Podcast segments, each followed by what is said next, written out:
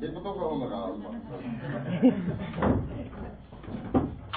Gut, meine Damen und Herren, was ich heute gern machen würde. Äh, wir haben noch ein gutes Stück Hops vor uns, das werden wir heute nicht ganz fertig machen, höchstwahrscheinlich, aber äh, sehr weitgehend. Der heutige Plan ist, den Hops äh, zu erledigen, jedenfalls bis zu dem letzten Kapitel, das Sie abgedruckt finden im Skriptum, das sich dann mit äh, der Freiheit des Normunterworfenen auseinandersetzt und äh, dann beim nächsten Mal dort einzusteigen, den Hobbes abzurunden und auch gleich den Spinoza zu machen. Also gleichzeitig die Frage beantwortet, wie weit ich beim nächsten Mal lesen muss und Sie vielleicht auch. Äh, das heißt, den Spinoza sollten wir mitnehmen beim nächsten Mal, der nach dem Hobbes abgedruckt ist. Sagen wir ganz kurz, das sind nur ein paar Seiten. Ähm, und dann würden wir uns, äh, äh, damit würden wir uns nächste Stunde auseinandersetzen. Ich habe meine Kalender mitgebracht. Ich habe nämlich für mich die traurige Ankündigung zu machen, dass ich im November eine Zeit lang nicht in Wien bin, oder besser gesagt zweimal eine Zeit lang nicht in Wien bin. Und dass ich sie an zwei Tagen nicht sehen kann. Außer der Herr Heider vertritt mich. Dann können wir die, dann können wir die Lehrveranstaltung abhalten. Sie denken darüber nach, ja? Haben Sie echt an diese Pointe? Haben Sie echt an diese Pointe? Ja, ist ja. Ich hab das schon ernst gemeint. Die weckt inzwischen der Selbstbeschwerden. Oh, das ist aber lieb. Das war, jetzt, das war jetzt wirklich so was Nettes, glaube ich, hat noch nie jemand in meiner Lehrveranstaltung gesagt. Äh, ich bin am 12. November leider nicht da. Äh, und ich bin am 26. November nicht hier. Da wird, hallo, da wird äh, also diese Lehrveranstaltung nicht stattfinden. Wir eh Termine bis sehr weit in den Jänner hinein, deswegen erachte ich das nicht problematisch. Wenn es wahr ist, ist unser letzter Termin am 28. Jänner, was zumindest für WU-Verhältnisse relativ intensiv ist. Ich weiß nicht, wie das hier gehandelt wird. Äh, das heißt, äh, es sollte uns nicht so stören. Ich sage es beim nächsten Mal eh noch einmal, nur damit Sie es jetzt gleich wissen und vielleicht noch weiter sagen. Also 12. und 26. Äh, ist Betzemecker Flepschi und deswegen kein Gesellschaftsvertrag. So, was? Haben Sie Fragen zu dem, was wir beim, beim letzten Mal noch äh, besprochen haben? Okay, dann würde ich vorschlagen, wir gehen gleich wieder mitten hinein. Ähm, wir haben angefangen beim letzten Mal schon das Kapitel äh, 17 durchzubesprechen, das heißt den Anfang des zweiten Teils, wo er dann beginnt vom Gemeinwesen und Staatswesen zu sprechen. Ganz kurz, um das jetzt noch einmal zusammenzufassen. Er sagt, der letzte Grund, warum wir uns zusammenfinden im staatlichen Gemeinwesen, ich bin jetzt auf Seite 19, ist, äh, äh, ist die Aussicht auf Erhaltung. Die Aussicht auf Erhaltung, die treibt uns zusammen in diesem äh, Gemeinwesen.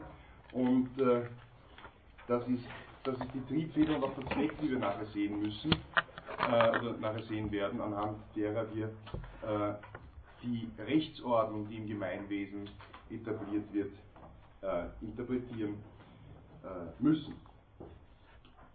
Ähm, nachdem ja die Naturgesetzlichkeiten, die wir vorher schon durchbesprochen haben, an sich nicht wirklich durchsetzbar sind, argumentiert er weiter, ohne ein entsprechendes exekutives Gewaltmonopol, bedarf ich, äh, also reichen sie mir allein nicht aus, ohne Durchsetzung. Kein Recht, da kommt es nur zur dezentralen Handhabe der Rechtspositionen aus dem Naturrecht heraus. Das aber ist ein, als solches ja ein unbefriedigender Zustand. Und wir brauchen ein großes staatliches Gemeinwesen, im Verhältnis auch zum äußeren Feind, Sicherheitsfunktionen, wenn wir nachher sehen, sind ja immer zweifach. Zum einen Schutz gegen einen äußeren Feind, zum anderen Friedensfunktion im Inneren, die aufrechterhalten werden soll durch das staatliche Gemeinwesen. Und wir brauchen äh, hier eine zentrale Macht, die auch entsprechend, äh, die auch entsprechend hier die Steuerung äh, übernimmt, die zentral die Anordnungsbefugnis besitzt. Das heißt, ähm, dass äh, die Dinge nicht aus dem Ruder laufen und das muss von einer gewissen Dauerhaftigkeit sein. Es reicht nicht, wenn ich mich aufständig zusammenschließe zu einer Gruppierung und vielleicht einmalig in den Kampf ziehe unter einem einheitlichen Kommando, sobald ich das nachher wieder aufgebe, stehe ich vor den gleichen Problemen. Das heißt, ein Staatswesen muss äh, in erster Linie äh, von einer entsprechenden Dauerhaftigkeit gekennzeichnet sein. Darf ich Sie mein Taschentuch? Legt mal nämlich welche mit. Danke. Dankeschön. So. Äh, und dann haben wir gesagt, naja, äh, er bringt dann auch verschiedene Gründe, warum wir Menschen im Gegensatz zu anderen Tieren äh, nicht wirklich prädestiniert sind dafür, gemeinschaftlich zusammenzuleben, wenn wir nicht einen gewissen Druck haben, der uns in Form einer Sanktion dazu anhält, friedlich miteinander umzugehen, bringt dafür verschiedene Gründe, die er dann nachher noch weiter äh, aufdröseln wird. Zum einen natürlich äh, die Frage des Ehrgeizes innerhalb, der, innerhalb des Zusammenlebens und insbesondere auch die Frage, wie wir miteinander umgehen. Insgesamt betrachtet ist also wahrscheinlich das konstitutive Merkmal des Menschen im Sinne seiner, äh, im Sinne seiner Vernunftbegabtheit sein größtes Problem, was ihm von einem annähernd friedlichen Zusammenleben mit äh, äh, anderen menschlichen Wesen ähm, letztlich abhält. Ähm, wie bestellt er dann in weiterer Folge die äh, Errichtung des Staatswesens? Da kommt er wieder auf seine Vertragsidee zurück wir finden die ganz zentrale Stelle bei ihm äh, auf der Seite 21, Generation of the Commonwealth, wo er sagt, naja, sie errichten jetzt diese gemeinsame Staatsgewalt, die Menschen, und uh, confer all their power and strength upon one man or upon one assembly of men, das werden wir uns nachher ansehen, and that may reduce all their wills by plurality of voices unto one will, das heißt, es gibt diesen einheitlichen Willen, der dann eben entsprechend walten soll für das Gemeinwesen. Und dann wird, und das ist ein wichtiger Gedanke bei Hobbes, auf den wir nachher noch zu sprechen kommen werden, weil er sich erstens unterscheidet von den anderen Gesellschaftsvertragstheoretikern dahingehend, und weil er meiner Meinung nach auch nicht hundertprozentig konsequent ist in seiner Argumentation äh, mit diesen Gedanken, dann wird der Vertrag geschlossen. Der Vertrag wird geschlossen wechselseitig, das heißt von den einzelnen Personen untereinander. Ja? Äh, Sie finden die Stelle hier, oben 21, Generation the Commonwealth, äh, wo steht äh, der Gegenstand des Vertrages oder was, äh, was Vertragsinhalt ist as if every man should say to every man, das heißt wechselseitiger Vertragsschluss hier, I authorize and give up my right to governing myself. Das heißt, ich gebe dieses Naturrecht, dieses natürliche Recht der Freiheit und das Recht eigentlich auf alles, gebe ich graduell auf. To this man or to this assembly of men, das heißt, ich delegiere auf andere und diese anderen können sein entweder ein Einzelner oder eine Mehrheit von Personen, unterscheidet dann nachher insbesondere äh, in drei verschiedenen Stufen, also Monarchie, Aristokratie, Demokratie und sagt, alles andere ist eigentlich Nonsens. Äh, Demokratie werden wir nachher noch sehen. Ähm, also ich gebe dieses Recht auf. On this condition that thou give up thy right to him and authorize all his actions in like manner. Das heißt, getragen ist diese Aufgabe des natürlichen Rechts von der Bedingung, dass der andere sich ebenso verhält. Wir haben ja gesehen, das ist im, äh, in, dieser, in diesem vertragstheoretischen äh, Ansatz, den wir schon lange durchbesprochen haben, spiegelt sich jetzt genau das hier wieder, was Hobbes äh, als notwendig erachtet, um dem Naturzustand auch entsprechend redlich im Sinne des Vertragsmodells entkommen zu können. Es muss also eine wechselseitige und vorbehaltlose äh, Rechtsaufgabe sein, die äh, hier stattfindet. Und dann kommt er dazu zu sagen, okay, wir definieren also auf Basis dessen, wenn der Vertragsschluss die Grundlage unseres Staates ist, wir definieren auf Basis dessen, äh, was äh, dieser Vertragsschluss aussagt, auch das Staatswesen selbst. Die essentielle Definition finden wir dann gleich drunter, Definition of the Commonwealth. Und Commonwealth ist äh, dementsprechend, das ist der Staat ist dementsprechend one person, das heißt der Staat ist eine Person deswegen ist der Leviathan auch stark personifiziert Hobbes immer, of whose acts a great multitude by mutual covenants, one with another, have made themselves every one the author to the end he may use the strength and means of them all, as he shall think expedient for their peace and common defense. Diese Definition spiegelt so ziemlich alles wider, was Hobbes dann auch in den nächsten Seiten abhandeln wird, über die Rechte des Souveräns durch die Einrichtung des Staates. Er sagt nämlich zum einen, okay, Staat ist Person, Staat ist Person, aber im besten juristischen Sinn, wie wir das auch heute noch kennen. Hobbes fängt dann nachher noch an mit den Unterteilungen, zumindest er weist darauf hin, er sagt, naja gut, es gibt natürliche Personen, so wie uns Menschen, es gibt eben juristische Personen.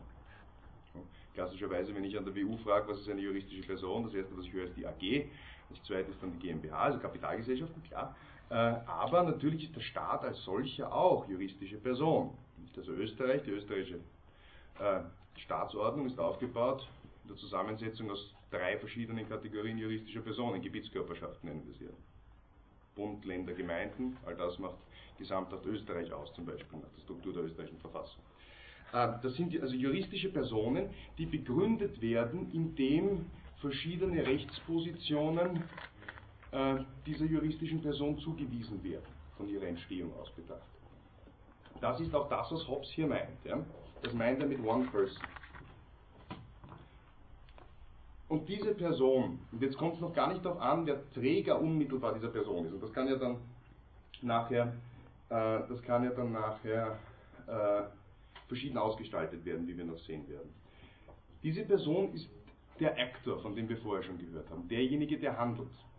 Wohingegen Author das heißt derjenige, der die Anordnungsbefugnis hat, bleiben diejenigen, die wechselseitig den Vertrag miteinander schließen. Diese Unterscheidung wird nachher noch wichtig werden, wenn er beginnt zu argumentieren, warum eigentlich der Staat niemals Unrecht handeln kann. Da kommt er nämlich dann zum Schluss, dass nachdem wir ja eigentlich hinter dem Handeln des Staates stehen, durch unsere Akzeptanz des staatlichen Handelns, der Staat uns gegenüber nie Unrecht handeln kann. Er kann das Naturgesetz verletzen und dementsprechend kann sich der Souverän Gott gegenüber vielleicht versündigen, aber er kann nie Unrecht handeln. Weil wir ja die Authors bleiben. Und der Staat definiert sich dadurch, dass er der, der handelnde Teil ist in dem Fall, wohingegen wir sind diejenigen, die entsprechend anordnen durch diese wechselseitigen Vertragsschlüsse. Und der Staat hat vollständige Verfügungsgewalt über dieses unglaublich mächtige Gebilde, also diese Person, die Hobbes hier definiert hat, diese Verfügungsgewalt über dieses mächtige Gebilde. Und zwar ganz so, wie sie glaubt, dass es notwendig ist. As he shall think expedient. For peace and common defense. Da finden wir diese Figur wieder. Ja? Friedensfunktion im Inneren, dass sich die Leute im Inneren nicht gegenseitig den Schädel einschlagen und aber auch Schutz einem potenziellen äußeren Feind gegenüber. Das sind die zwei klassischen Elemente äh, des Staatswesens die wir nachher nochmal zurückkommen, auch ein bisschen aus verfassungsrechtlicher Perspektive. All das findet sich jetzt hier schon mal in dieser Definition des Commonwealth bei? Und jetzt ist diese Person, von der wir ausgehen, dass sie, äh, äh, dass sie Träger ist dieser Gewalt, ist der Souverän. Und die anderen sind die Subjekte. Klassisch lateinisch, sind die, die eben untergeordnet sind. Juristisch sprechen wir heutzutage auch noch immer von Normunterworfenen. Ja, also Sie und ich, ein bisschen schöner formuliert Bürger, aber das trifft es ja nicht immer, aber Normunterworfene sind ja alle, die entsprechend die äh, Normen eines Gemeinwesens äh, äh,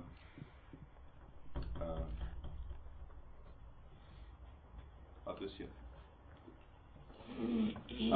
Und er sagt jetzt in weiterer Folge, naja gut, diese souveräne Gewalt, die kann ich erringen in zwei verschiedenen Arten. Und wir werden nur eine näher durchbesprechen, weil die eine die interessantere auch ist, meiner Meinung nach. Er sagt nämlich, naja, eine, es gibt ein Commonwealth by Institution und es gibt ein Commonwealth by Acquisition. Das heißt, je nachdem, ob hier eine entsprechende Einrichtung stattfindet des, äh, des staatlichen Gemeinwesens oder ob ein solches äh, äh, erobert wird oder durch ähnliche äh, durch ähnliche Maßnahmen, durch ähnliche Maßnahmen äh, erhalten wird, kann ich hier unterscheiden. Womit einmal zentral beginnt, ist das Commonwealth by Institution. Das heißt, das Commonwealth, indem man sagt, naja, dass eben hier dieses Agreement einmal da ist, dass ich mich einen oder mehreren unterordne, das ganz freiwillig, damit ich von ihm Schutz erfahre den anderen gegenüber, sowohl im Inneren als auch im Äußeren. Äh, das Wichtige dabei ist einmal zu sagen, und das beginnt damit äh, Kapitel 18, bespricht ja nur Right of the Sovereign by Institution einmal zuerst. Äh, das Wichtige dabei ist einmal zu sagen, hier sagt er, naja gut, ich muss mir, wenn ich mich bereit erkläre, bei Institution einem solchen Covenant beizutreten, ja, einem solchen Staatswesen, ein solches Staatswesen einzurichten, dann muss ich mich bereit erklären, die äh, Macht äh, oder die Entscheidung der Mehrheit entsprechend zu respektieren. Das heißt, auch wenn ich selbst äh, gegen eine entsprechende Entscheidung war, dann muss ich, äh, dann muss ich dennoch äh, die Entscheidung der Mehrheit äh, akzeptieren, äh, wenn und soweit ich friedlich mit den anderen gemeinsam und äh, entsprechend geschützt leben möchte. Das ist einmal die Grundvoraussetzung. Er kommt dann nachher nochmal auf diese Figur zurück und sagt, naja, im Wesentlichen, wenn ich versuche, mich außerhalb zu stellen, dieser Grundentscheidung der Mehrheit, die entsprechend hier gefällt wird, dann äh, begebe ich mich ja wieder außerhalb dieser staatlichen Gemeinschaft und dann bin ich klarerweise wieder im Rahmen des Naturzustandes und dementsprechend wieder in dieser Gefährdungssituation, die ich ja an sich vermeiden wollte durch das Eingehen des Vertragsschlusses. Und jetzt kommt er zu relativ witzigen Überlegungen. Ähm, die ersten zwei sind zumindest relativ witzig. Er beginnt jetzt wieder, Sie sehen das relativ schön, äh, Seite 22 mit dieser strengen äh, deduktiven Methode beginnt jetzt wieder aufzuzählen, so wie wir vorher schon die Naturgesetzlichkeiten abgeleitet gehabt haben aus diesem Grundnaturgesetz. Grundnaturgesetz Frieden anstreben und wenn Frieden nicht erzielt werden kann, Selbsterhaltung üben, hat er ja äh, beinahe 20 verschiedene weitere Gesetzlichkeiten abgeleitet. Äh, auch hier beginnt er jetzt einfach abzuleiten, äh, gut, was folgt aus dem Recht der Einrichtung eines äh, solchen Gemeinwesens unter einem Souverän. Im Einzelnen das Erste, was er sagt, naja, wenn ich eingeordnet bin in ein staatliches Gemeinwesen, dann kann ich, und das hängt natürlich mit dem Argument zusammen, das wir vorher schon besprochen haben, Unterordnung unter äh, die ursprüngliche Mehrheitsentscheidung, dann kann ich äh, die Art des Gemeinwesens, das ist die Art der Regierung, nachher nicht mehr ändern. Wenn ich also zum Beispiel jetzt in einer Monarchie leben sollte, kann ich mich nicht fairerweise äh, einsetzen für äh, die Einrichtung eines demokratischen Gemeinwesens, weil, was glauben Sie?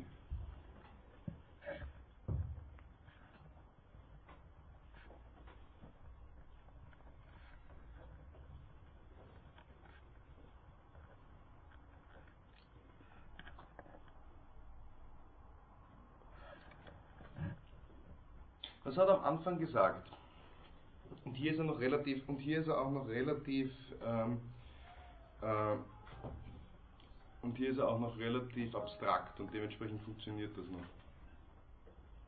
Wenn ich einen Vertrag geschlossen habe einmal, sagt er am Anfang ganz, ganz abstrakt in seiner Vertragstheorie, dann kann ich nachher was nicht mehr tun. Den Vertrag ändern. Ich kann den Vertrag nicht mehr ändern, weil ich habe ja mein Recht bis zu einem gewissen Grad aufgegeben.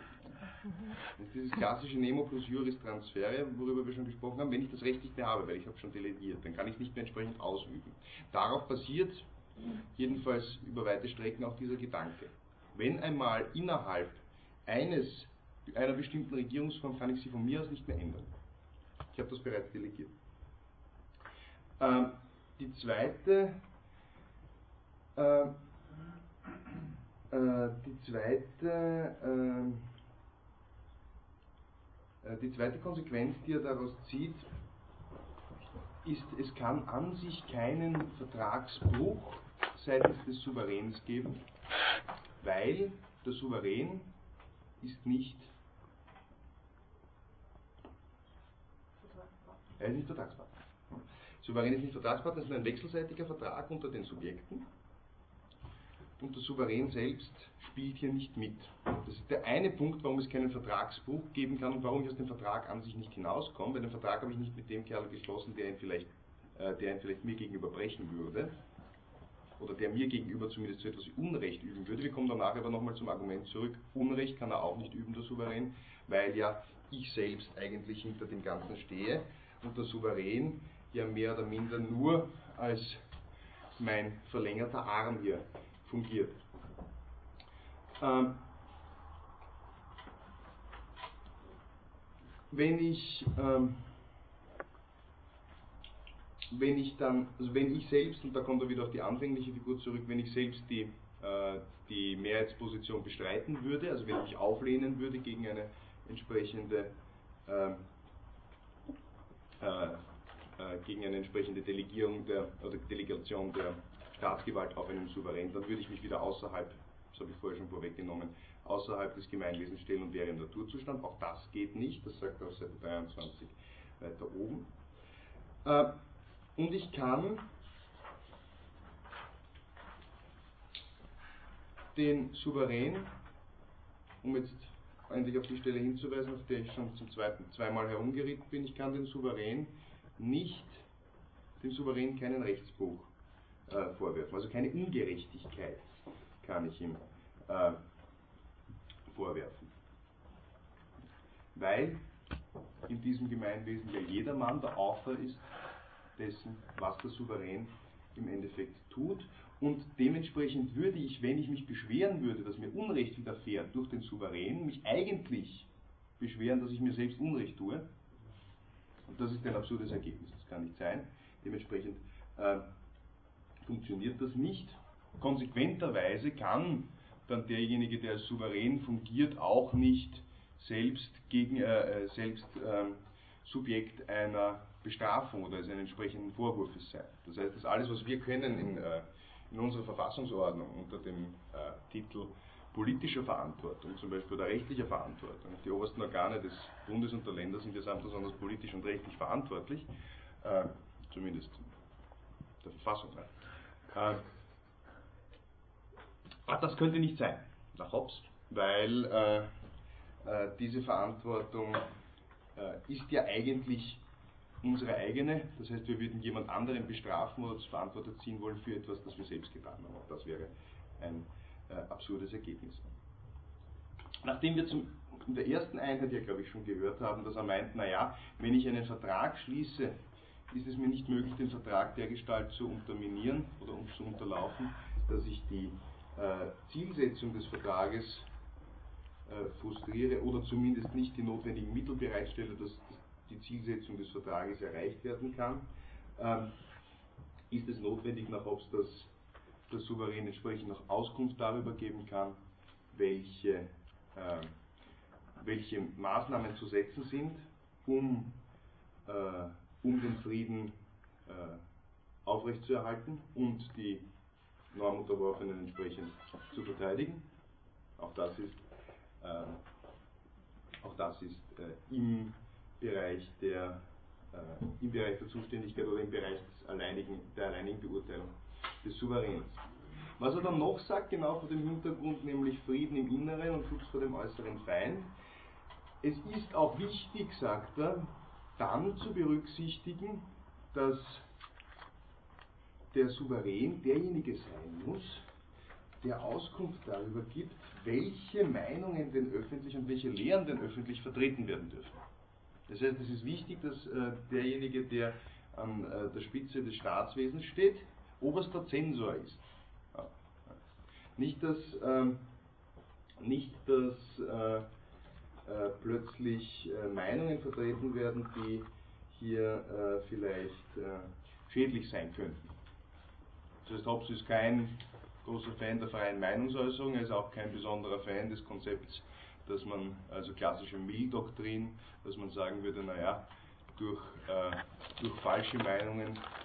tritt die Wahrheit nur stärker zutage. Er sagt, nein, nein, da schauen wir schon drauf von Anfang an, äh, bevor das Staatswesen zersetzt wird. Ähm, überlassen wir das, überlassen wir das äh, demjenigen, der dafür sorgen äh, der dafür sorgen muss, dass es äh, Frieden und Sicherheit gibt. Und Frieden und Sicherheit kann es eben nicht geben äh, vor dem Hintergrund unter Umständen gefährlicher Lehren. Wobei er an sich kein Problem hat mit,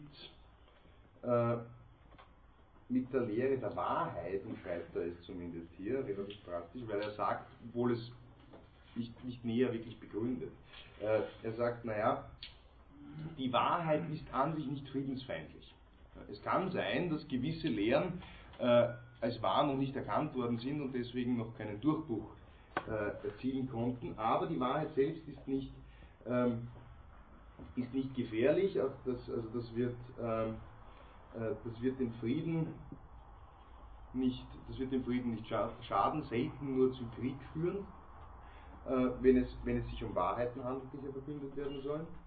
Ähm, aber aus einem relativ nachvollziehbaren Grund. Er sagt, naja, das liegt, wenn es so weit kommt, dass es zu einer kämpferischen Auseinandersetzung kommt, dann liegt es nicht, ähm, äh, dann liegt es nicht mehrheitlich an der Meinung selbst oder vielleicht auch am Wahrheitsgehalt der Meinung selbst, sondern es liegt an denjenigen, die dann bereit sind, zu den Waffen zu greifen, weil die nutzen dann eine bestimmte Doktrin nur als Vorwand, um hier entsprechend, äh, um hier entsprechend Unfrieden äh, zu stiften. Dementsprechend, äh, nachdem es an der obersten Staatsgewalt liegt, den Frieden anzustreben und äh, Streitigkeiten, Zwistigkeiten bis hin zum Bürgerkrieg zu vermeiden, muss genau hier äh, die oberste, äh, der oberste äh,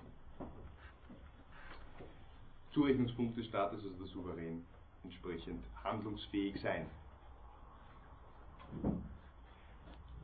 Was dann geschieht, ist relativ, ähm, ist relativ klein nur besprochen, obwohl es ein Punkt ist, auf den er vorher sehr prominent hinweist. Er sagt, naja, wofür brauchen wir ihn denn, den Staat, und wofür brauchen wir ihn denn, den Souverän, als äh, entsprechenden, äh, entsprechenden Anordnungsbefugten im Staat? Äh, wir brauchen ihn auch letztlich dafür, dass er die bürgerlichen Gesetze schafft. Ja, wir haben ja schon am Anfang gehört, dass Hobbes davon ausgeht, dass es Recht und Gerechtigkeit ja im Naturzustand so nicht gibt. Jeder Mensch hat ein Recht auf alles. Even to another man's body haben wir gehört. Äh, das sind aber andere Fragen. Und klassische Fragen von äh, Recht und Gerechtigkeit, das sind Fragen, die gibt es nur in einem bürgerlichen Zustand und dafür brauche ich mal Gesetze. Diese Gesetze müssen jetzt also entsprechend geschaffen werden muss also die Rechtsordnung einrichten. Das positive Recht, wie wir sagen würden, folgt dann entsprechend in einer solchen, äh, äh, in einer solchen Konstellation. Äh, das heißt, die Rechtspositionen, die entsprechend zugewiesen werden, werden jetzt einmal im Rahmen dieser Gesetzgebung geschaffen. Es gibt zum Beispiel Regeln, was die Zuteilung oder Zuweisung von Eigentumspositionen. Das hat es ja vorher nicht gegeben im Naturzustand. Erst im bürgerlichen Zustand gibt es so etwas wie mein und dein. Das wird hier entsprechend geschaffen. Es wird äh, letztlich festgelegt, was Recht und Unrecht ist, was also gesetzmäßiges Handeln wäre, was nicht gesetzmäßiges Handeln wäre, wie man dem anderen zu begegnen hat, wie sich also die verschiedenen Sphären der Bürger zueinander äh, verhalten. All das ist äh, all das ist hier festzulegen. Und weil ja abgesprochen werden muss für den Fall, dass äh, Streitigkeiten erwachsen, sei es Streitigkeiten über Fakten oder sei es Streitigkeiten über Rechtsfragen, aus, äh, dem, aus einem solchen Rechtsverhältnis zwischen zwei Normen unterworfen ist, es natürlich auch notwendig, dass der Souverän entsprechend als Richter fungieren kann. Das ist äh, äh, das ist, äh, das ist äh, entsprechend zu berücksichtigen, weil ohne einen verbindlichen Ausspruch darüber, wie das Recht zu verstehen ist oder was dann mein oder dein sein sollte, kann dieses System keine entsprechende Wirkung entfalten. Die Kriegsgewalt, das heißt die Frage darüber zu entscheiden, letztlich ob und unter welchen äh, Bedingungen mit anderen Nationen und Gemeinwesen äh, Krieg zu führen ist oder Frieden zu, führen ist, äh, Frieden zu schließen ist, auch das ganz klar ist eine äh, Aufgabe des Souveräns, genauso wie sich entsprechende ähm, äh, genauso wie sich entsprechende Berater zuzulegen, das heißt sich anweisen oder unterweisen zu lassen, wie er, äh, wie die Geschäfte des Staatswesens führt. Und zuletzt, dass er, es kommt jetzt dann in drei verschiedenen Facetten, ähm, dass er die Möglichkeit hat, Vorrechte zu gewähren, aber auch die äh, Möglichkeit hat, entsprechend zu bestrafen für den Fall, dass das Recht nicht eingehalten werden sollte. Und hier sagt er etwas sehr Interessantes. Wir wird nachher aber nochmal darauf zurückkommen. Ähm, er sagt, naja, Sovereign is committed to the power of rewarding with riches, okay, of punishing with corporal or pecuniary punishment, or with ignominy every su uh, subject according to the law he hath formerly made, or if there be no law made, according as to he shall judge most to conduce to the encouraging of men to serve the commonwealth, um, or deterring of them from doing this service to the same.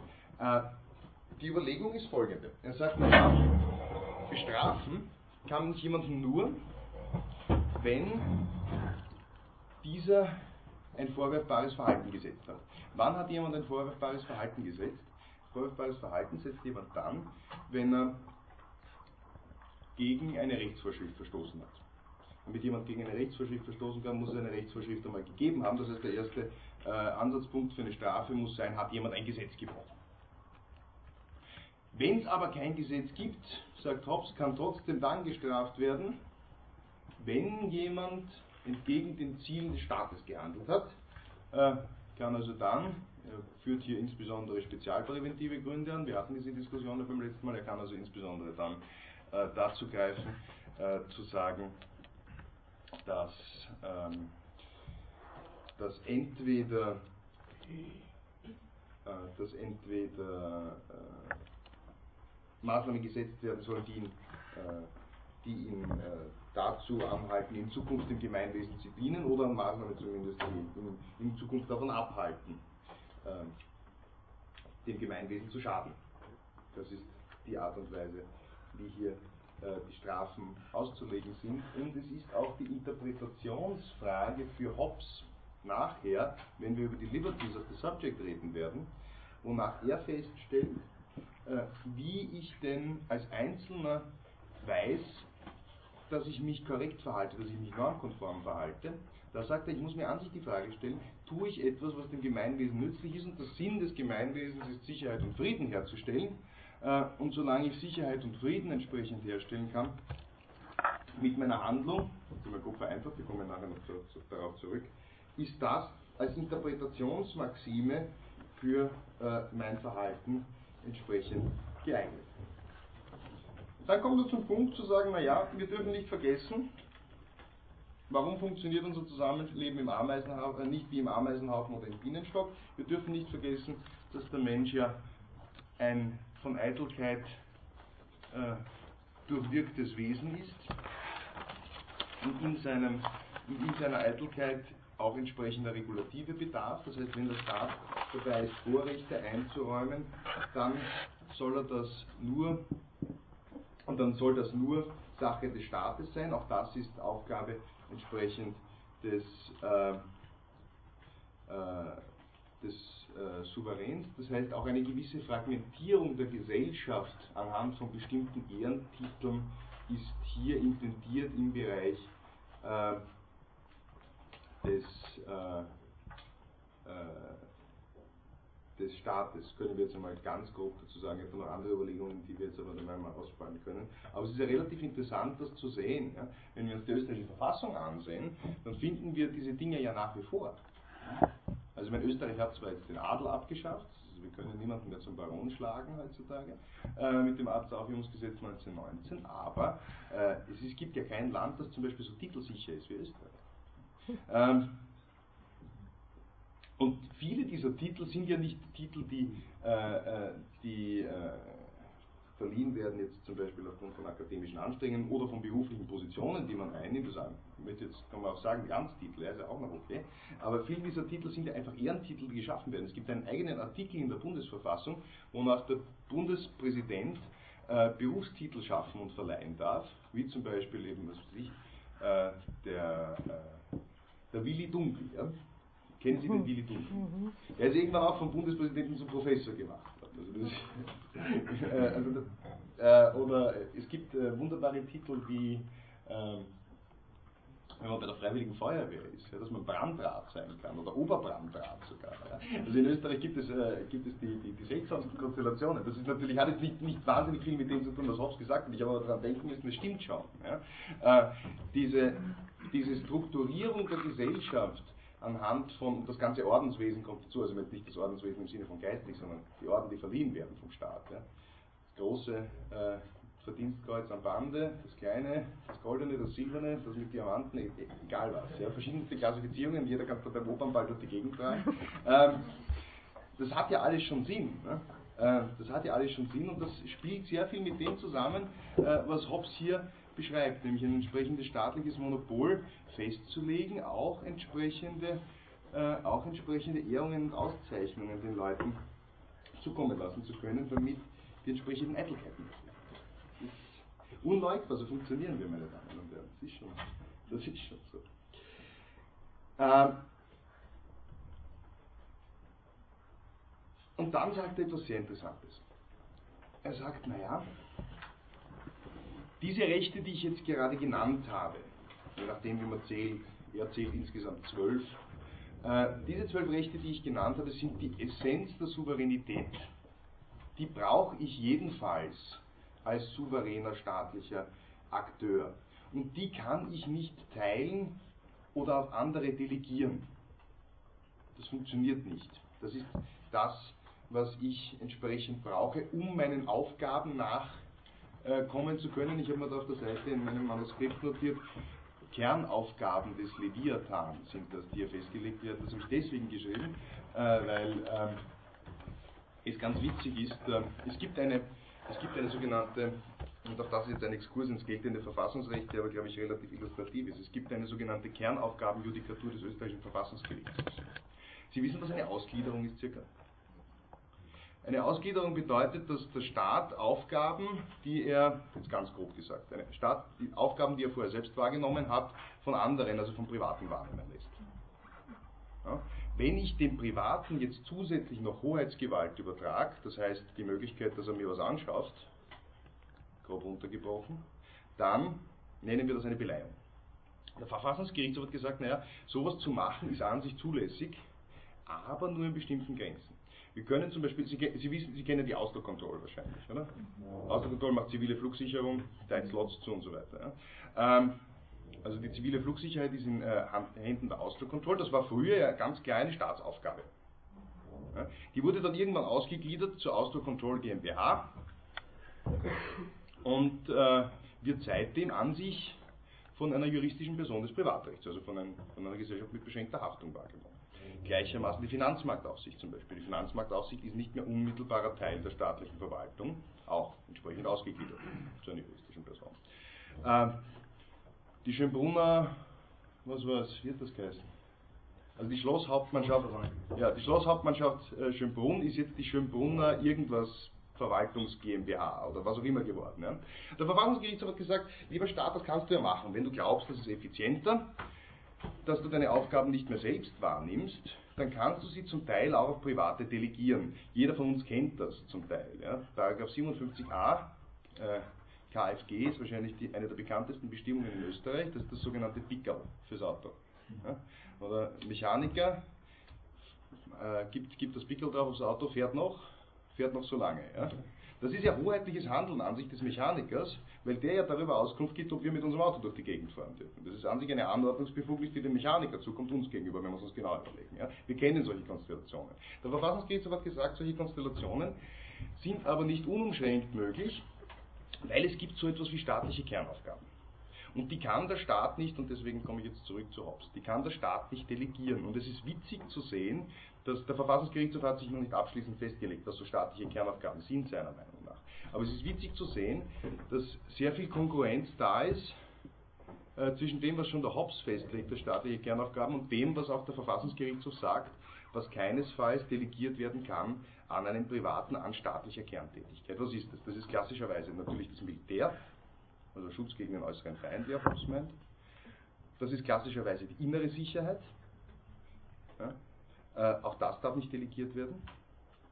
Sie werden zum Beispiel, ich nehme nicht an, dass, in, dass unter meinen Hörern irgendwelche Schwarzseher sind, äh, zumal das Programm ja täglich äh, einen neuen Qualitätsschub durchlebt. Aber äh, würde man, würde man das Programm, die Programmgebühr nicht bezahlen, dann kommen ja ab und zu so freundliche Menschen von der GIS vorbei. Ja? Leuten dann und fragen, Herr Betzer, wie kommt vom Fernseher? Ich sage, nein, noch immer nicht. Äh, ich habe wirklich, ich muss fairerweise sagen. Äh, und, äh, und, äh, und die erkundigen sich dann halt freundlich.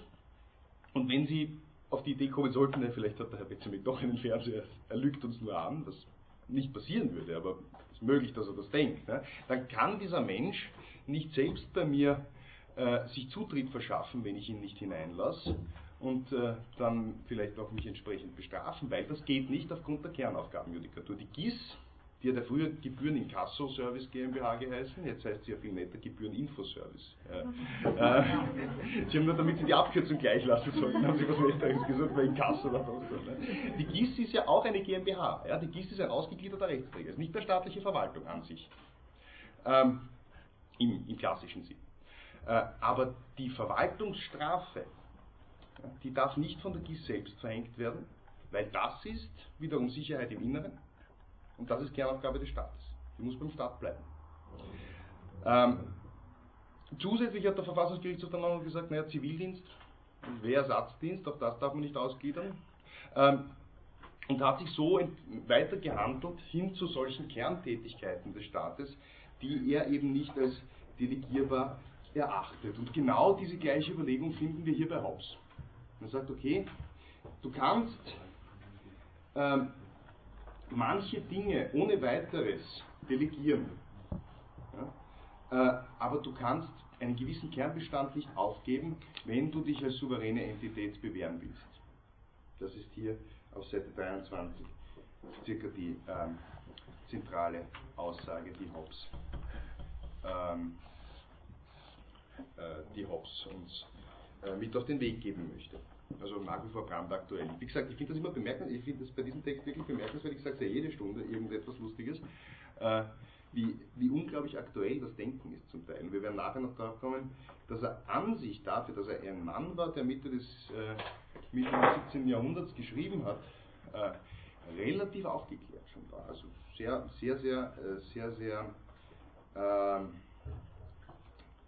aufgeschlossen in seinem Denken war. Obwohl er an sich ja als der Gesellschaftsvertragstheoretiker äh, gilt, der äh, den, größten, den größten Pessimismus verbreitet. Und dann sagt auf Seite 26 zum Abschluss des 18. Kapitels, naja, aber die Leute beschweren sich immer. Das ist das Grundproblem jeder Staatskonstellation. Also jetzt zum Beispiel kaum streicht die Regierung ein paar tausend Euro von den Studenten, gehen schon auf die Straßen und demonstrieren, würde Hobbes sagen. Immer sind sie unzufrieden. Aber das ist doch gar nicht notwendig, sagt er. Ähm, nämlich, wenn die Leute unter einer Monarchie leben, dann wollen sie vielleicht eine Demokratie haben und wenn sie unter einer Demokratie leben, dann kritisieren sie die Regierung. Ja, gehen auf die Straße und sagen, wir wollen mehr Geld, wir wollen mehr X. Ähm, das kann schon sein, dass nicht immer alles toll ist. Ja? Und es kann schon sein, dass nicht immer alles unglaublich bequem ist. Das sagt er also hier auf Seite 26 um ähm, aber das ist alles gar nichts und wir würden uns schön anschauen, wenn wir zurückdenken und wenn wir unser schönes Leben in diesem Staatsverband auch nur ansatzweise vergleichen mit diesem fürchterlichen Naturzustand. Ja? Da sagt er, äh, that the greatest that in any form of government can possibly happen to the people in general is scarce sensible in respect of the miseries and horrible calamities that accompany a civil war. Ja? Also der Bürgerkrieg als Alternative, als neue Realisierung des äh, Naturzustandes, als Aufgabe des Staatswesens, das wäre um so viele schrecklicher als alles, was wir durchleben müssen in einem Staatswesen, dass wir eigentlich ähm, uns äh, nicht zu beschweren haben. Es ist allemal besser, das ist sein grundsätzliches Argument, es ist allemal besser im Staat zu leben, im Staatsverband zu leben, als irgendwie nur zu riskieren, dieses staatliche Zusammenleben aufzugeben und einzutauschen gegen äh, die Gefahren, die ein Bürgerkrieg mit sich bringt. Zusätzlich, sagt er, muss man sich ja Folgendes vor Augen halten. Es ist ja nicht so, dass das die Herrschenden so wahnsinnig gern machen. Die tun das ja selbst nicht mit Genuss, sondern die tun ja zum Teil auch nur das, was notwendig ist, um entsprechend äh, das Staatswesen, äh, um entsprechend das Staatswesen äh, aufrechtzuerhalten. Und dann meint er, das ist ja immer nur ein Problem der Perspektive. Und das stimmt schon, diese Überlegung ist zumindest, also diese, habe es bei mir selber durchgedacht, äh, diese Überlegung hat, hat, zumindest, hat zumindest etwas. For all men, sagt dann am Schluss dieses Absatzes, are by nature provided of notable multiplying glasses, uh, through which every little payment appeareth a great grievance, but are destitute of those prospective glasses, to see afar of the miseries that hang over them and cannot without such payments be avoided. Das heißt, er sagt, den Einzelnen fehlt der Sinn für das größere Ganze. Was immer wir hergeben müssen, finden wir eine fürchterliche Frechheit. Ja, klassischerweise die Steuer. Ja, die Steuer ist immer zu hoch. Wenn es uns selber angeht. Wenn die anderen Steuer zahlen, müssen es wurscht. Ja. Schopenhauer, der dann nachher ein paar hundert Jahre später gesagt, Mitleid funktioniert nicht auf Distanz. Äh, aber bei der Steuer so ziemlich das Gleiche. Die Steuer funktioniert auch nicht auf Distanz. Ähm, sobald wir selbst irgendeine Belastung, sobald wir selbst irgendeine Belastung äh, in Kauf nehmen müssen, ist das eine fürchterliche Sache.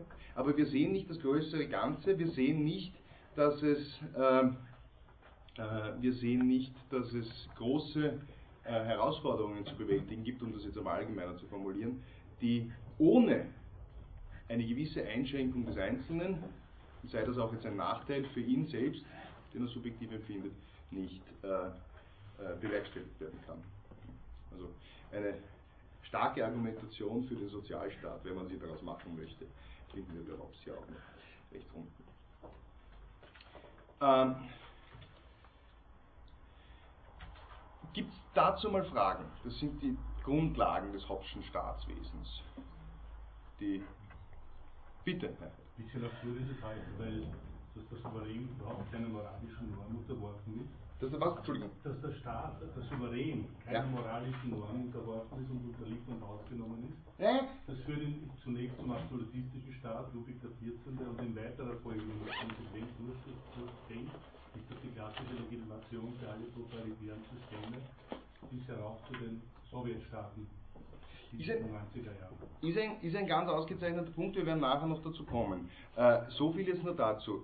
Er, er, sieht das schon bis zu einem gewissen Grad. Ähm, er sieht das schon bis zu einem gewissen Grad. Er, würde zwei Sachen sagen auf Ihre Frage, wenn ich ihn richtig verstanden habe. Er würde sagen, zum einen, äh, ja, er ist nicht unterworfen, insofern er nicht Unrecht handeln kann. Das heißt, er ist nicht an das positive Recht gebunden und dementsprechend ist ihm ein Bruch des positiven Rechts auch nicht vorwerfbar aber er ist an die Naturgesetze, die ich vorher entsprechend genannt habe, gebunden. Da ist er zwar nicht den Normunterworfenen gegenüber verantwortlich, aber er ist Gott gegenüber verantwortlich. Das heißt hier, wir haben ja gesagt, er argumentiert ja relativ stark, wenn wir uns, die, wenn wir uns verinnerlichen, das, was wir zum Eid gehört haben beim letzten Mal, ja, äh, argumentiert er relativ stark auch diese, mit, dieser, mit dieser Verantwortlichkeit vor Gott. Die ist gegeben, nach wie vor, auch für den, für den Souverän, nur nicht innerhalb des Staatsverbandes. Und zum Zweiten, das werden wir nachher jetzt sehen, das ist nämlich das, was im folgenden Kapitel auf uns zukommt, äh, zum Zweiten sagt er, ja, das stimmt. Ja, es gibt den Nepotismus, es gibt die Willkür, es gibt die Gier und das alles kann es geben, wenn ich einen einzelnen Herrscher dort oben habe. Äh, und das ist nicht wünschenswert. Aber das ist nicht die Frage, die ich mir stelle. Bei mir geht es immer nur um die Frage, des geringeren Übels. und es wird so rauskommen, so viel kann ich jetzt einmal vorwegnehmen, äh, weil der Weg ist ja bekanntlich das Ziel, also erzähle ich Ihnen jetzt einmal, was rauskommt beim nächsten Kapitel. Ähm, insgesamt sagt er, äh, Monarchie ist eine gute Sache, aus vielen Gründen äh, der Demokratie insbesondere gegenüber zu bevorzugen. Das geringere Übel da im Vergleich, auch wenn sie sehr anfällig ist für verschiedene, äh, äh für verschiedene äh, Reize oder, oder sonstige Antriebe, die nichts mit dem Gemeinwesen zu tun haben. Aber sogar noch die Demokratie, und das ist ja das, was wir gerade im letzten Absatz gehört haben, sogar noch die Demokratie als immerhin noch Staat, wenn auch nicht so gut wie die Monarchie, äh, ist noch besser als alles andere. Ja, sonst ist Naturzustand und dann ist sowieso. Das heißt, man kann sagen, das, was er hier aufstellt, ist schon bis zu einem gewissen Grad die Philosophie des geringsten Übels. Ja. Besonders befriedigend ist das natürlich nicht. Das ist, wie gesagt, das ist nicht Leibniz. Aber, ja. Gibt es sonst noch Fragen, bitte? Ja, ähm, was mich interessiert, ist geht es rein nur um den Staat als komplexes Ganzes oder jetzt, wie würde er staatliche Einrichtungen sehen? Also betrifft die das auch?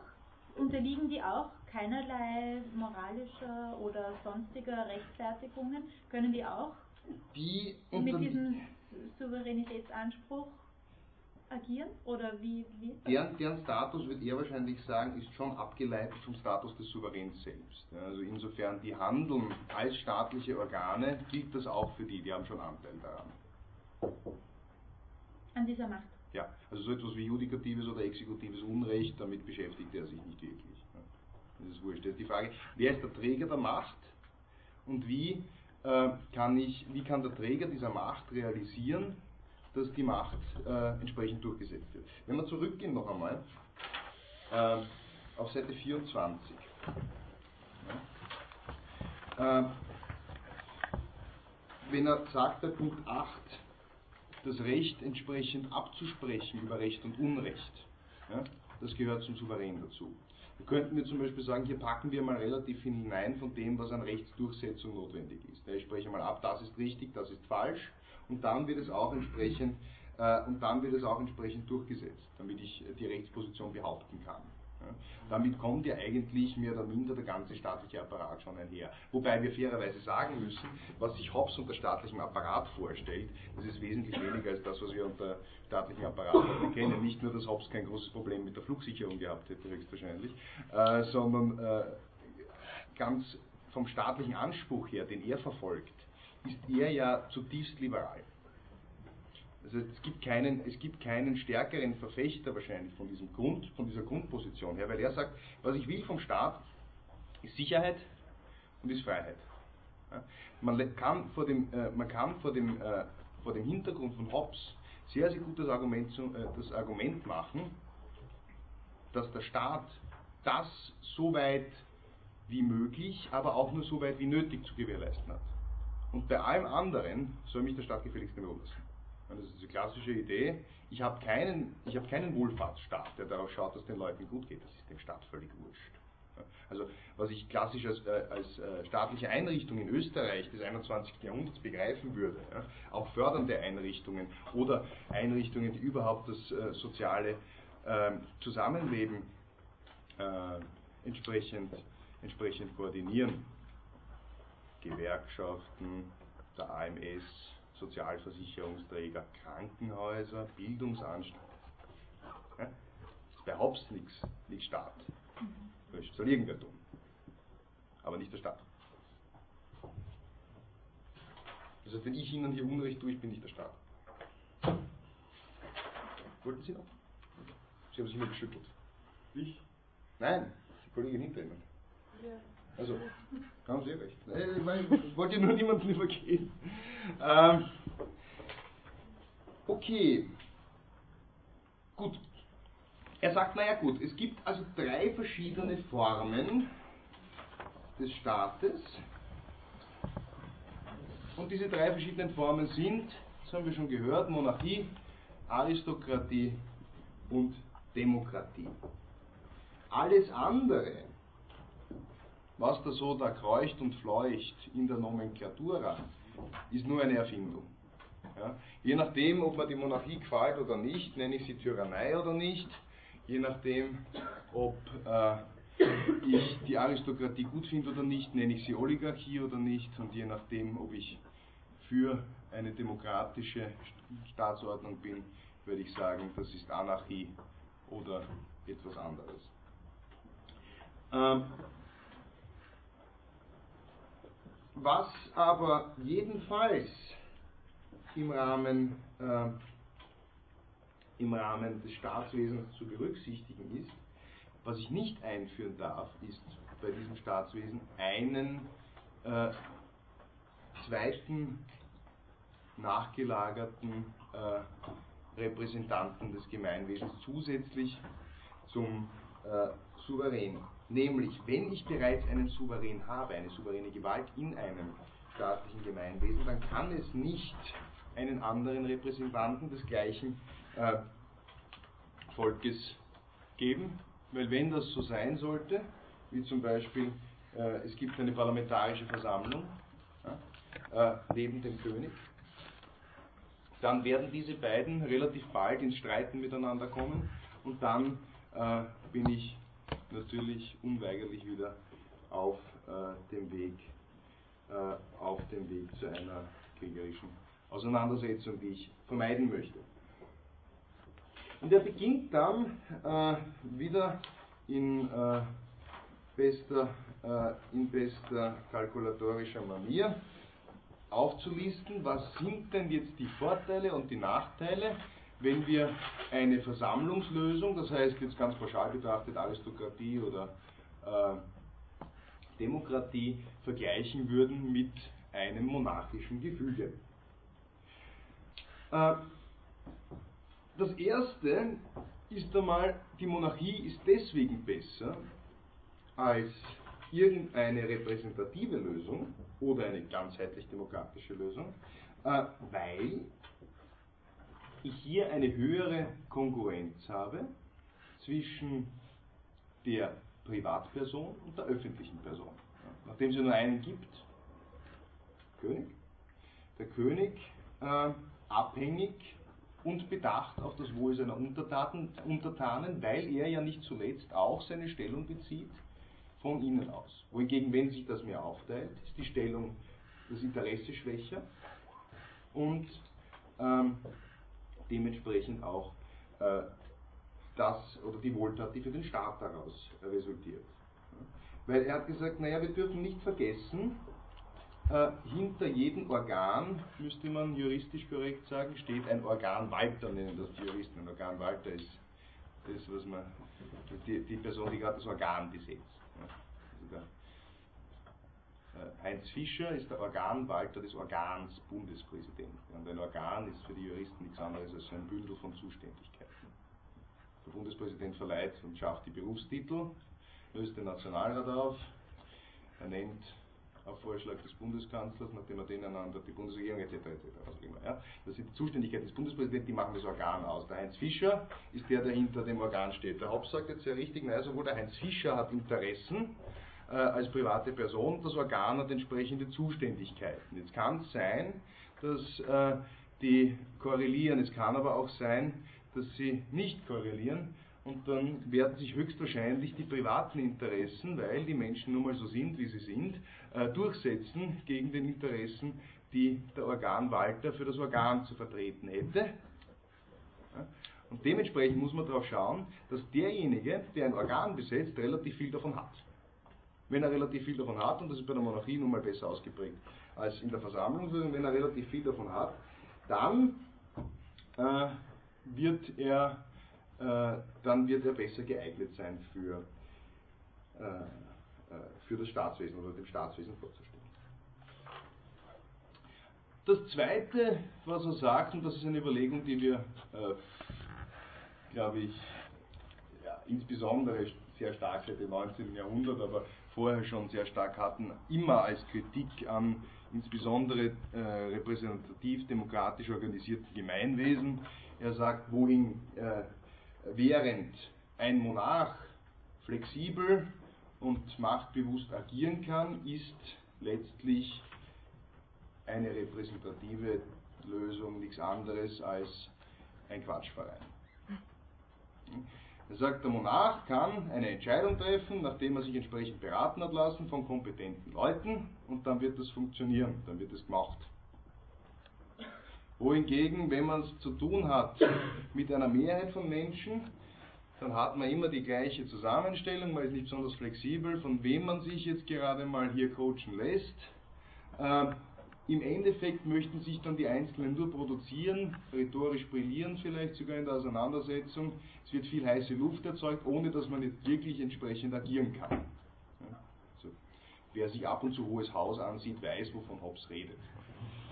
Ähm, zusätzlich sagt er, und das ist äh, auch eine Überlegung, die realpolitisch schon noch eine Rolle spielt, ähm, dass äh, wenn ich Staatsinteressen verfolge, die ich vielleicht so öffentlich nicht machen kann, weil das, äh, äh, weil das vielleicht die Sicherheit der Nation gefährden würde oder ähnliches, bin ich besser dran mit der monarchischen Lösung, weil ich kann natürlich als Einzelner Geheimnisse bewahren, mit meinen Beratern vielleicht gemeinsam, das geht aber in der Versammlungslösung nicht wirklich. Ähm, das macht schon allein die Masse aus. Wir haben das, wobei es damals vielleicht eine Schutzbehauptung war, das möchte ich jetzt gar nicht bewerten, wir haben dieses Problem in Österreich auch schon irgendwann einmal gehabt, nämlich die Frage, äh, die österreichische Bundesregierung ist ja an sich dem Parlament gegenüber politisch verantwortlich. Sie muss auch insbesondere Rede und Antwort stehen, die einzelnen Regierungsmitglieder, was die, äh, was die Regierungsgeschäfte anlangt.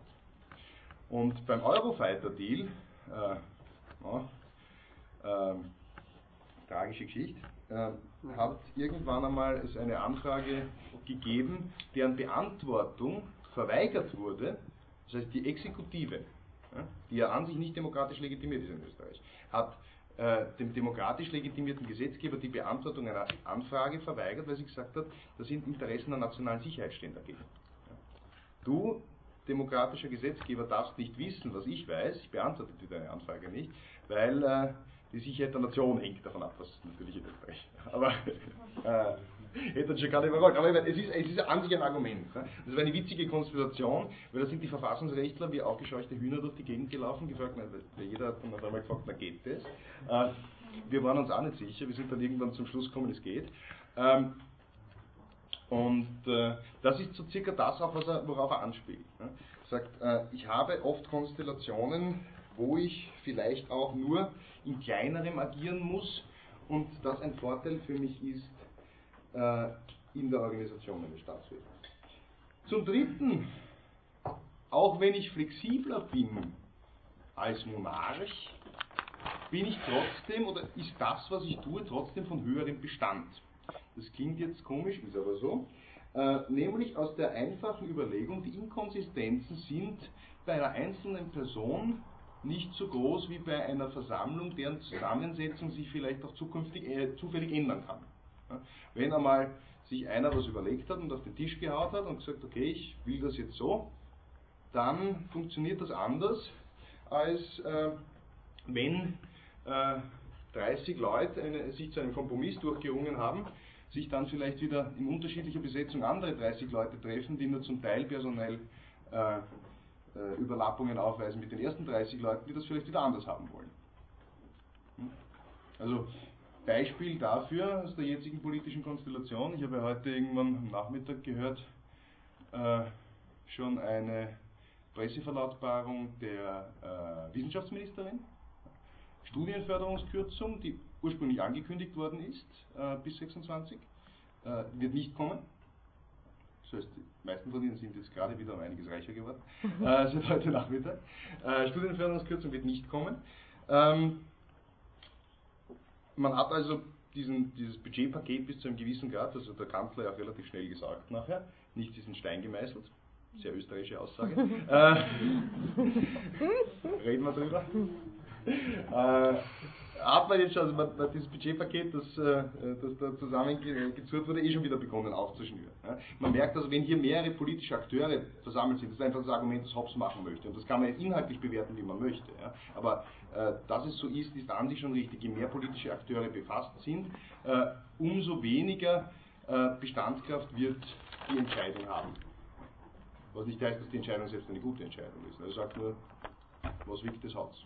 Letztlich. Ja, aber das, Wichtige ist ja, dass die Entscheidung korrigiert werden kann. Das war ja viel. Stipendienbezieher sollen jetzt äh, tatsächlich familienweise bis 26 bekommen. Ja. Das ist sicher was so blöd. Ich meine, jetzt, ich rede jetzt inhaltlich keine. Das System, der hier keine Korrektur erfolgt. Im Hauptschen Nein, eh nicht. Deswegen habe ich ja ganz absichtlich gesagt, ich möchte nicht, dass, ich, dass Sie mich jetzt da im Verdacht haben, dass ich äh, dafür bin, die Universitäten einzuspannen äh, oder die Studenten. Äh, deswegen habe ich auch gesagt, unbeschadet, wie man zur Entscheidung selber stehen will. Aber es ist an sich so richtig von der Bewertung her. Ne? Bestandskraft ist da. Dass natürlich das auch einer gewissen Sturheit äh, Vorschub leisten kann, klar. Ne? Äh, haben wir oft genug gesehen. Also der also dass ich auch in umgekehrter Form in Bezug auf die Entscheidungsfindung, dass die schneller ist? Ja, das ist das, was er mit der Flexibilität meint, wahrscheinlich. Also ich meine, er wird das schon, er wird das schon so unter, ich glaube, das würde er schon so unterschreiben. Ne?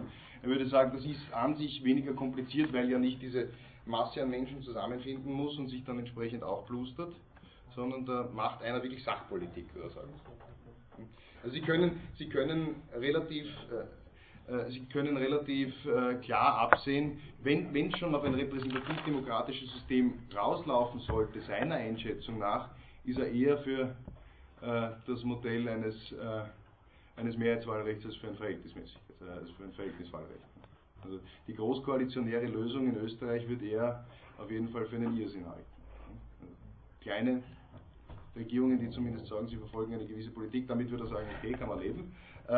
aber koalitionäre Kompromisse ganz gefährlich. Äh, er sagt nämlich auch weiter, das vierte Gute daran ist, wenn ich eine Monarchie habe, ähm, im Vergleich zu äh, allem anderen, äh, der Monarch kann mit sich selbst nicht uneins sein. Der Monarch ist ja nur einer, deswegen hat er immer recht, auch sich selbst gegenüber. Ähm, wohingegen bei den anderen, die können ja in Streiten kommen. Wenn sie in Streiten kommen, dann gibt es wieder Krieg und Krieg ist schlecht, also das Argument haben wir ja schon gehört. Ähm,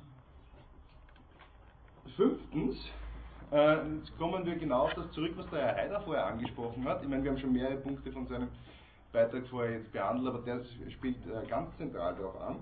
Äh, er sagt, naja, okay, Günstlingswirtschaft gibt es schon bei Monarchen. Das sollen wir gar nicht ausschließen. Und es gibt und es gibt Misswirtschaft auch bei Monarchen, wobei natürlich realiter nicht, aber es besteht die Gefahr, dass es so etwas geben könnte, meint er. Äh, aber das ist noch immer besser als äh, im Rahmen, also wenn ich die Herrschaft auf mehrere verteile, weil, einfache Überlegung, ein Einzelner hat ja weniger Familie als mehrere Leute Familie haben, deswegen hat er weniger Leute zu begünstigen. Äh, und äh, deswegen, ich vereinfache jetzt die Sachen ein bisschen, aber das ist das, worauf es hinausläuft. Äh, und deswegen kann er und deswegen kann er gar nicht so viel Misswirtschaft treiben, als das die anderen tun können. Ein bisschen runtergebrochen. Wenn wir uns das jetzt nochmal auf Österreich anschauen, als Proportsystem, gibt diesem Argument bis zu einem gewissen Grad schon recht. Also wenn ich, wenn ich das Land in zwei Hälften unterteilen muss, und dann mal schauen, dann setze ich den schwarzen, setze ich den roten Direktor nach links und nach rechts. Ähm, und welche Ämter auch sonst, dann habe ich irgendwann äh, irgendwann natürlich, äh, irgendwann natürlich ein entsprechendes System etabliert, das, äh, das hier vor dem Hintergrund des Arguments, das Hobbes machen möchte, nicht ideal ist. Dann sagt er natürlich, ist der große Vorwurf gegen die Monarchie, dass ja unfähige Leute zur Herrschaft kommen können. Also kann sein, dass einer, er sagt, äh, er, er, er, formuliert das auf Englisch sehr herzig, äh, da ist die Übersetzung ganz schlecht im, im, im Deutschen wieder leider mal. Uh, uh, that it is an inconvenience in monarchy that the sovereignty may descend upon an infant or one that cannot discern between good and evil. Ja. Also, Infant ist klar, also entweder ein Kleinkind oder one that cannot discern between good and evil, also ein Geistesschwacher. Ne? Ähm, in beiden Fällen habe ich ein Problem, in beiden Fällen brauche ich einen Kurator. Gut, okay. Äh, mein Tops ist aber auch nicht weiter schlimm, äh, weil ich muss jetzt nicht sofort die Konsequenzen des Bürgerkrieges fürchten. Es gibt ja so etwas wie äh, äh die Möglichkeit äh, äh, festzulegen, wer dieser Kurator sein soll. Zum einen wird es höchstwahrscheinlich schon so sein, dass der Monarch das selbst festgelegt hätte, der letzte, der bei Verstand war. Ähm, nämlich äh, zu sagen, naja, äh, der oder diejenigen soll das machen. Wenn es dann trotzdem zum Bürgerkrieg kommen sollte, dann liegt das nicht an der Monarchie, sondern liegt dann, dann liegt es am Ehrgeiz derjenigen, die äh, sich hier emporhandeln möchten. Äh, und äh, wenn es keine entsprechende Regelung geben sollte, kann man das auch lösen. Da muss man einfach nur der, denjenigen, äh, denjenigen äh, zum Vormund quasi bestellen, der das größte Interesse hat, dass äh, der, das Kleinkind oder der Geistesschwache am Leben bleibt.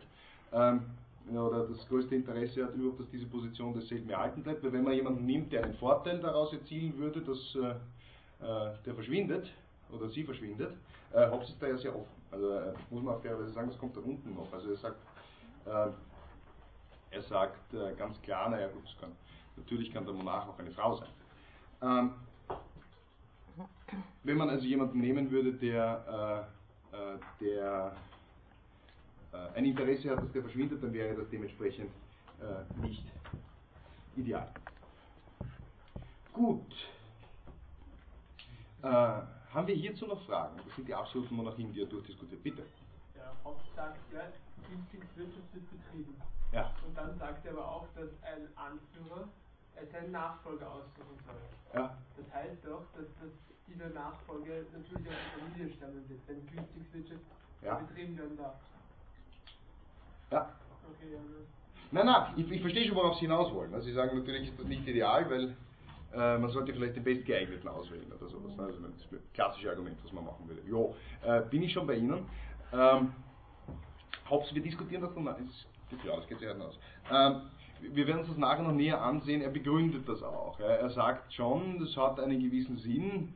Er meint äh, für ihn, also das sind natürlich immer ganz gefährliche Argumente, wenn man sie macht, aber Gott sei Dank sind es nicht meine, deswegen kann ich sie ja vortragen. Ne? Äh, er, kann, er sagt, das ist äh, Natural Affection. Natural Affection, die dazu dient, dass man das eigene Kind in erster Linie auswählt. Äh, und die Natural Affection wird auch, bitte täuschen Sie mich nicht, aber das hat er so geschrieben, äh, die Natural Affection wird auch äh, eher dazu führen, wenn ich einen Sohn und eine Tochter habe, dass die Tochter gewählt wird, äh, dass der Sohn gewählt wird, äh, dass der Sohn gewählt wird, because men are naturally fitter than women for actions of labor and danger. Ähm, aber er hat an sich also mit der, mit der Erbfolge, also mit der, mit der biologischen Erbfolge kein wirkliches Problem. Er sagt, okay, das ist an sich schon ein objektives Kriterium, weil üblicherweise ist jemandem, der jetzt gerade herrscht, das, äh, das, eigene, äh, das eigene hier am nächsten.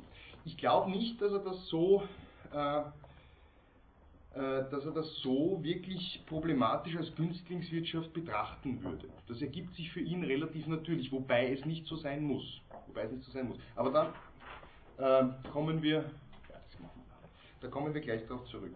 Das ist nämlich eine spannende Sache.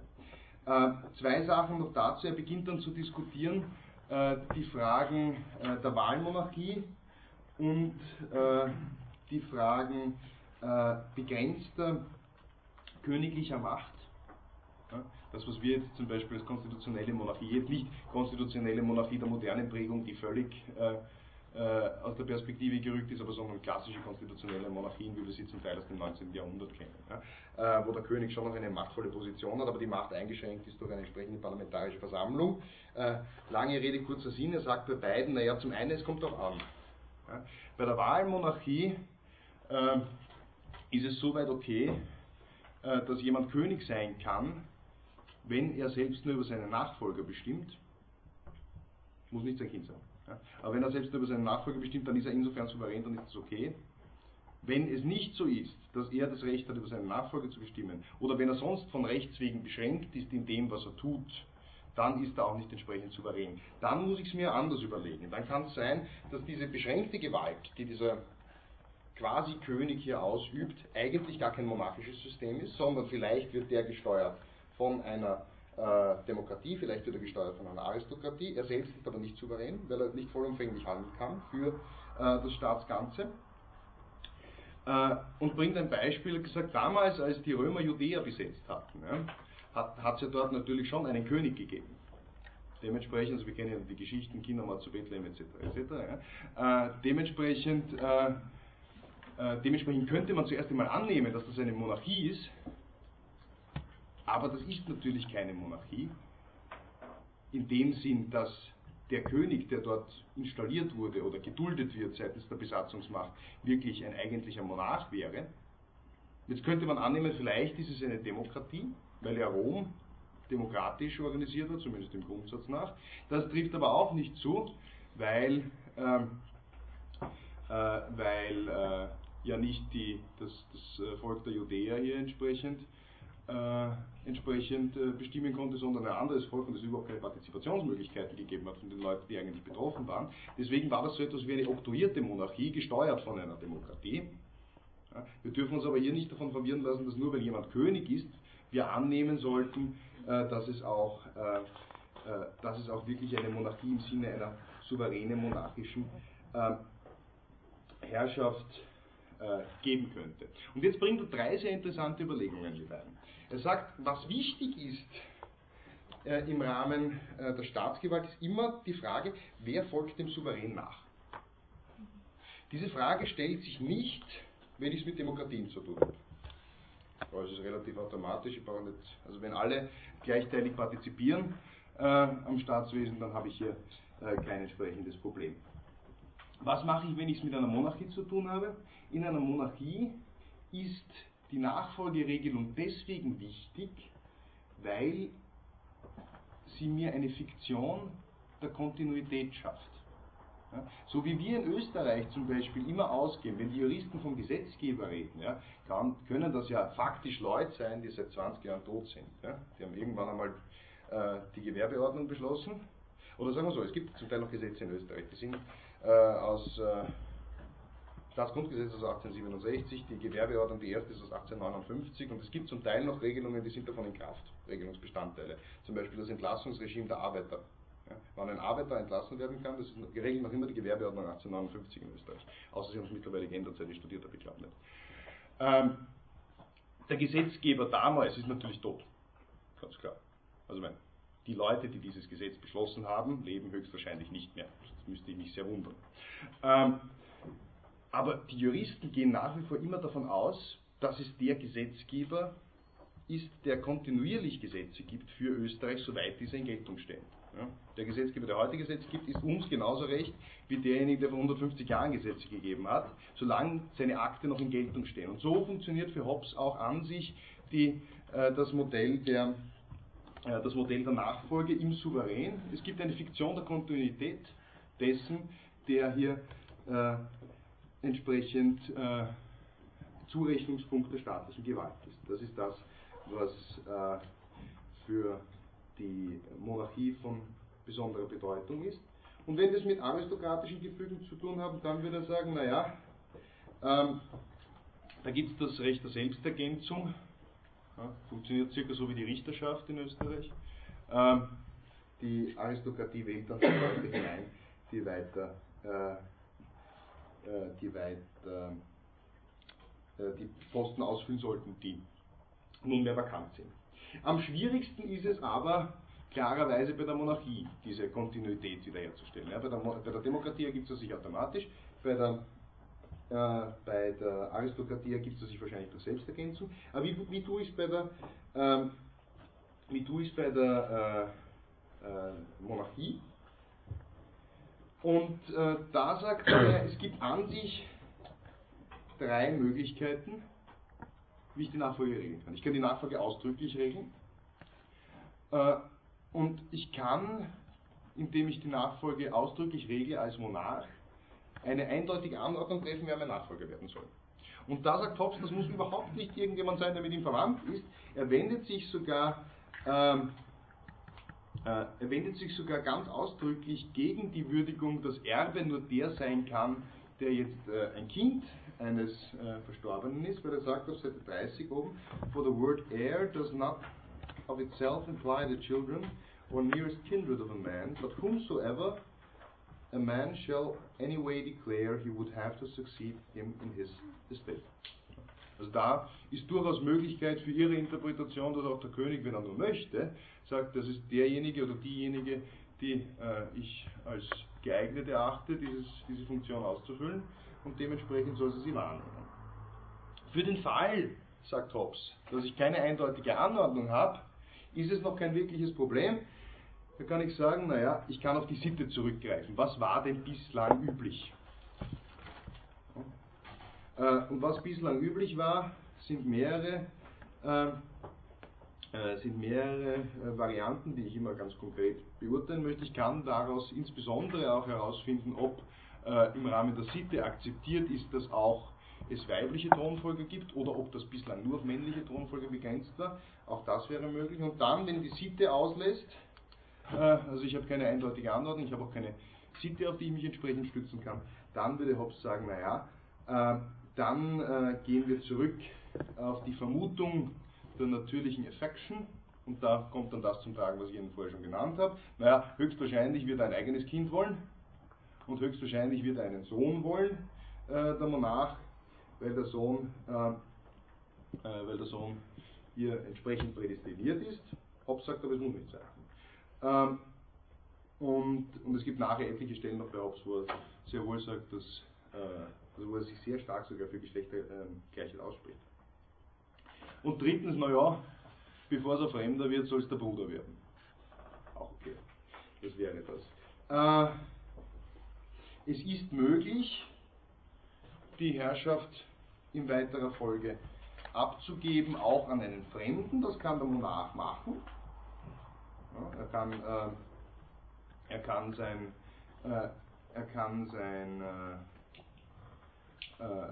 seine Verpflichtungen entsprechend einem anderen delegieren. Keine ideale Situation, sagt aber Hobbes. Meistens können die fremden Völker nicht wirklich miteinander und die Regierten und die Regierenden unterschätzen einander wechselseitig, schätzen einander falsch ein. Das ist also nichts anderes als eine Beschreibung für einen gewissen Rassismus, der dann vorherrscht. Ähm, dementsprechend kann das, äh, kann das in einem ganz schlechten, äh, kann, das, äh, kann das schlecht ausgehen.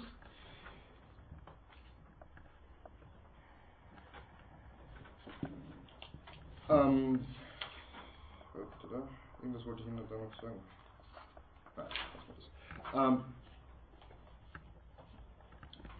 und damit beschließt er quasi das, was er, äh, was er uns mit auf den Weg geben äh, möchte zum Eingerichteten, zum äh, äh Staatswesen, zum Commonwealth, äh, wohl, bei Institution und zu den Nachfolgeregelungen. Was er dann in Kapitel 20 diskutiert, äh, zwei Minuten noch ganz kurz, ist das äh, Despotical Dominion, er, nämlich hier kommt er zum Schluss, dass er sagt, naja, man kann ja auch Herrschaft akquirieren. Ja, die Herrschaft muss mir nicht gegeben werden als Monarch, sondern ich kann auch einfach irgendwo einmarschieren und mir das Land nehmen, wenn ich möchte.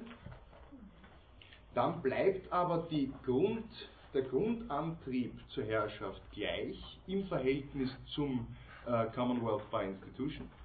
Ja. Grundmotivation ist hier die Furcht nach wie vor. Ja. Äh, beim Commonwealth by Institution ist es äh, die Furcht vor den anderen, deswegen suche ich Schutz bei einem Souverän. Beim Commonwealth by Acquisition, Paternal oder Despotical, meint er, ist es die Furcht vor demjenigen, also wenn es, äh, äh, wenn es eingenommen werden soll, ist die Furcht vor demjenigen, der mich konkret bedroht und dementsprechend unterwerfe ich mich ihm. Sagt in weiterer Folge auch, schließe ich einen Vertrag mit ihm. Ähm, Antrieb bleibt aber bei beiden äh, die Furcht. Ich kann mich aber jemandem auch, einfach weil ich mich vor ihm selbst fürchte, unterwerfen. Das ist relativ spannend, äh, weil er dann nachher auch beginnt auszuführen, dieses Kapitel ist sehr kurz, und äh, die meisten, äh, die, die, längsten Ausführungen beziehen sich dann auf irgendwelche Bibelstellen, die ich Ihnen ersparen möchte. Ähm, er sagt, das ist relativ interessant, es gibt schon einen Vertragsschluss zwischen demjenigen, der jetzt äh, Dominion by Acquisition anstrebt und demjenigen, der sich unterwirft, solange nur beide Teile hier entsprechend zustimmen. Ähm, und das finde ich relativ interessant, weil Hobbes am Anfang sagt, wenn Sie auf Seite 31 nochmal zurückgehen, das Recht des Souveräns ist das gleiche, sowohl im äh, Dominion by Institution als auch im äh, Commonwealth by Acquisition. Er hat also die gleichen Rechte. Ähm, cannot be accused by any subject of injury, cannot be punished, judge uh, of what is necessary for peace, is judge of the doctrines, so legislator, etc. etc. Also er kann eigentlich, der Souverän kann hier genau das Gleiche wie im anderen Modell. Hm? Äh, ich habe also eine äh, von der Stellung des Souveräns her Konkurrenz gegeben. Das Einzige, was die beiden unterscheidet, und da bin ich mir nicht sicher, äh, werde bis zum nächsten Mal noch darüber nachdenken, ich schicke Sie mit diesem äh, wegweisenden Gedanken nach Hause, ob Hobbes da seiner eigenen Doktrin gegenüber ehrlich ist. Weil wenn es so ist, dass der Unterschied zwischen dem Commonwealth by Institution und dem Commonwealth by Acquisition darin besteht, dass ich ein Commonwealth by Institution anstrebe, weil ich mich vor den anderen fürchte, wir zum Beispiel, wir fürchten uns alle voreinander, ja, und deswegen gehen wir gemeinsam rüber zum Professor Kampitz und sagen, er soll auf uns alle aufpassen. Ja. Möglich. Das ist eine andere Situation, als wenn der Professor Kampitz reinkäme, ja, uns bedrohte und wir sagen, okay, lass uns bitte, äh, lass uns bitte nur am Leben. Wir tun auch gerne, was du möchtest. Zwei jetzt ganz grob äh, ganz grobschlächtige Grundkonstellationen. Der Unterschied ist ganz klar, weil er legt doch, wenn, wenn Hobbes so sehr Wert darauf legt, dass der Souverän deswegen nicht belangt werden kann im Commonwealth by Institution, weil er selbst nicht Vertragspartei ist, sondern weil wir nur wechselseitig den Vertrag geschlossen haben, unsere Rechte wechselseitig aufzugeben und einem anderen äh, das Wohl äh, des Gemeinwesens zu übertragen, dann ist es doch seltsam, dass diese Rechtsposition genau die gleiche sein sollte im Commonwealth by Acquisition, weil ich ja dann, und das sagt er relativ dezidiert, mit demjenigen, der mich dominiert, also mit demjenigen, der mich beherrscht, an sich den Vertrag geschlossen habe. Das habe ich eine spannende Überlegung gefunden. Äh, vielleicht denken wir jetzt einmal eine Woche darüber nach und kommen zu irgendeinem schönen Ergebnis. Äh, für heute, wenn es nicht noch Fragen gibt, würde ich Sie in Ihr Wochenende, in Ihr verdientes entlassen. Spät genug ist es. Vielen herzlichen Dank. Ich freue mich sehr auf nächste Woche.